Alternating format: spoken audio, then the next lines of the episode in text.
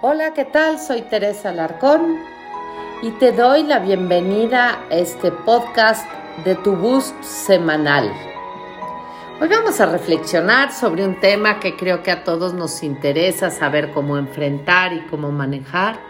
Me refiero al tema de la ansiedad. La ansiedad es una especie de sensación bastante incómoda,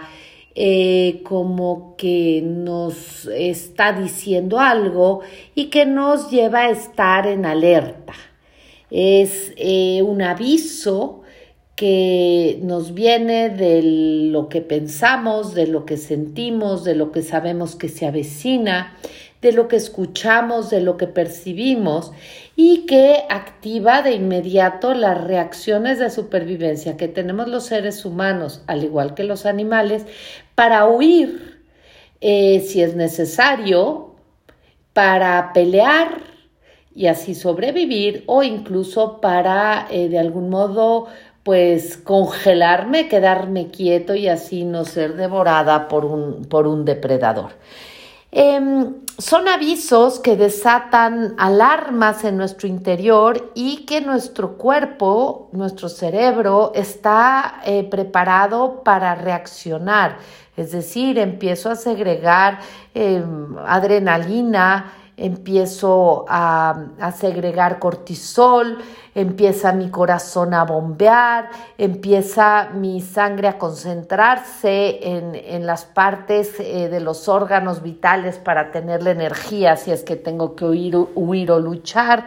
etc. Entonces la ansiedad es un buen aliado, la ansiedad es algo que por algo está puesto dentro de nosotros y que nos puede ayudar como un verdadero y auténtico cinturón de seguridad. El problema empieza a surgir cuando las causas por las que estoy ansioso o se encuentran fuera de la realidad o están desproporcionadas al peligro o la situación que debo enfrentar o cuando, pues por supuesto, ya eleva a, llega a tales grados que la ansiedad es quien me controla y no soy yo quien la puedo controlar. Em, son avisos y, decíamos que puede ser nuestro aliado. Si yo tengo un niño pequeño y, hay una alberca, pues la ansiedad de que no se ahogue me va a mantener despierta, me va a mantener atenta, me va a mantener pendiente y así lo voy a poder cuidar. La ansiedad de presentar un examen hace que no me duerme estudiando, que tenga yo esta adrenalina que se necesita, que pueda yo mantener un poco mejor la concentración, que me levante yo a tiempo para el examen, que esté yo listo, que tenga esta energía y que lo pueda yo presentar. La ansiedad de no perder un avión, pues me ayuda a estar pendiente del reloj, estar pendiente en el aeropuerto, no quedarme eh, distraído, abstracto en otra cosa y que pueda yo pues complicarme esa situación. Y así, pues el manejar, el trabajar, el presentar exámenes, el cuidar el dinero, el cuidar de nosotros mismos, el cuidar de los nuestros, el cuidar de los demás, de nuestra casa, de cerrarla, de que no haya peligros, de que no se eh, queme nada, que se apague la estufa, que se cierre el agua. Pues todo esto muchas veces lo logramos hacer gracias a esta pequeña ansiedad que nos está recordando que tenemos que tener cuidado para no ponernos en situaciones eh, complicadas. Pero muchas veces a base de usar mucho ese botón, de alerta, a base de permitirnos pensamientos muy negativos, a base de utilizar lenguajes muy catastróficos, a base de solo centrar nuestra atención, nuestro teléfono, nuestros oídos en, en tragedias, en situaciones eh, eh, muy agudas, en frases de desesperanza o de desesperación,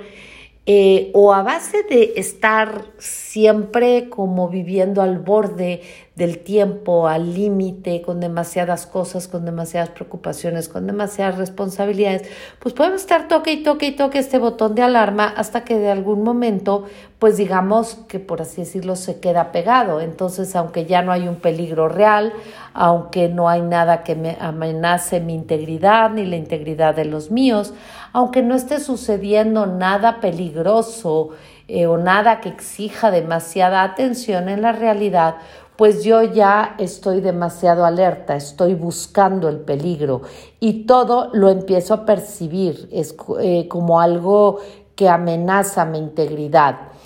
Eh, cuando esto pasa, pues la ansiedad va creciendo, cada vez me va inquietando más y pues se hace difícil de controlar. Entonces, pues, ¿qué ayuda? ¿Qué ayuda para, para el manejo adecuado de la ansiedad? Primero, recordar que es un sentimiento, es una emoción y que como todo sentimiento, como toda sensación, como toda emoción, va a pasar. Muchas veces no pasa porque nos incomoda y nos enganchamos en ella y le explicamos y le decimos y la alimentamos y pensamos lo peor y nos regresamos y empezamos a rumiar una y otra vez el pensamiento. Pero la ansiedad generalmente eh, tiene su, su vida y es corta, a menos de que ya se haga una ansiedad, como les digo, patológica o no funcional que tenemos que tratar. Eh, ayuda, ayuda a detectarla, ayuda a saber que la estoy sintiendo, que me está incomodando, que ahí está.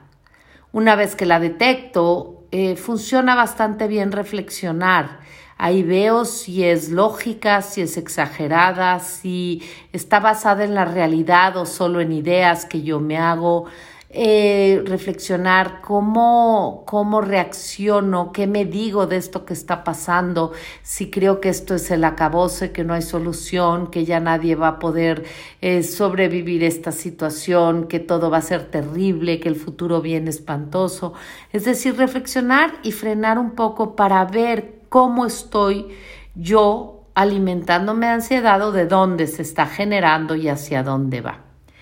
Ayuda de una manera impresionante respirar, pero muchas veces cuando ya estoy muy ansioso cuesta meter el aire hasta abajo del estómago, que es este en donde debe llegar.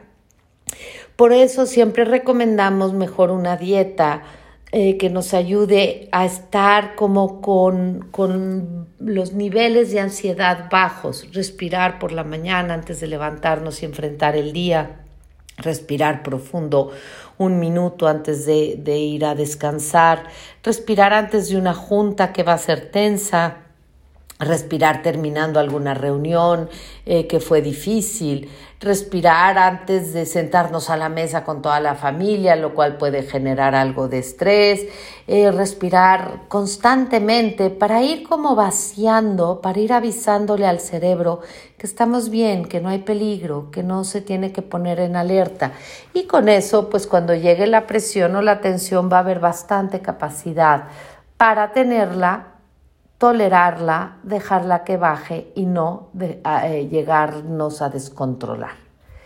Entonces, eh, eh, identificarla, reflexionar, respirar y luego utilizar bastante inteligencia en distraerme si hay algo que me, que me inquieta, pues no centrarme todo el día a hablar del tema, pensar en el tema, tomar un paseo, observar la naturaleza, eh, acordarme de veces que, he estado feliz y que he, sentido ansiedad y le he podido controlar, distraerme en una conversación agradable, cantar una canción de letra bonita, eh, observar las hojas que se mecen con el viento, eh, salir a caminar, una serie de pensamientos que pueden ser neutros o positivos y que me pueden ayudar a desengancharme de esta eh, sensación de peligro inminente. Ayuda mucho a observar lo que pienso, lo que digo y sobre todo lo que me digo de lo que está pasando. Eh, si pienso que todo es irreparable, si digo puras palabras desesperanzadoras y si me digo a mí mismo que esto es terrible, que es peligrosísimo, que es una tragedia, que pues obviamente yo mismo estoy llenando mi tanque de ansiedad. Ayuda eh, hacer un esfuerzo por vivir en el presente, en el aquí, en el ahora, en el donde estoy, porque a veces me genera ansiedad lo que pasó ayer, pero ya no lo puedo modificar, hay que aprender a soltar. A veces me genera ansiedad lo que pienso que va a pasar en un mes, en un año, en una década, y ahí no he llegado y ni siquiera sé si voy a llegar o si llego, si va a suceder lo que está en mí, en mi cabeza, en, mi, en mis ideas. Por lo tanto, regresar eh, como hábito al aquí y a la hora, una y otra vez, no importa cuántas veces la cabeza se nos vaya para adelante o para atrás, creo que es una herramienta magnífica en el manejo de ansiedad. meditar, es decir, aislar la mente de todas las preocupaciones, de toda la velocidad del mundo y centrarnos en una idea, en un pensamiento positivo y generar con él un espacio de calma, eh, de tranquilidad.